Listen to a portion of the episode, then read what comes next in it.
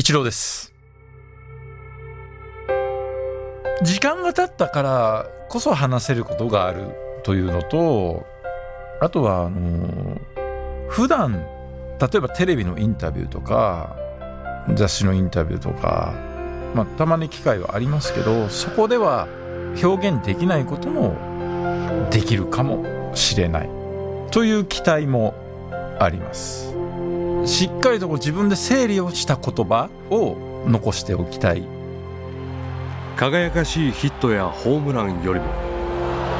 多くの凡打三振で悔しい思いをしたことが誇りだと語るイチロー。これまでに話してこなかった孤独や苦悩。少年時代からメジャーリーグ引退まで8つのアイコニックな試合からイチローがイチロー自身に向き合い紐解きます。イチロー The 8 Games イチローやりました。大リーグの記録を塗り替えました。自分なりに言葉を大切にしてきたつもりだしでも自己発信ツールを持たないのでこれ伝えていくとかあと残しておくとかっていう作業が必要なんですよね。それをじゃあ実際どこまでできるかはわからないものの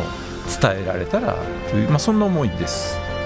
時に朗らかに時に目頭を熱く語るイチロー初のドキュメンタリーポッドキャスト。Amazon Music や Apple Podcast などお好みのサービスでお聞きください。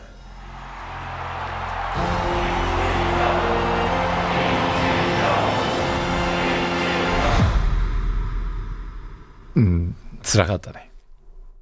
さすがに僕もね心折れそうになりました。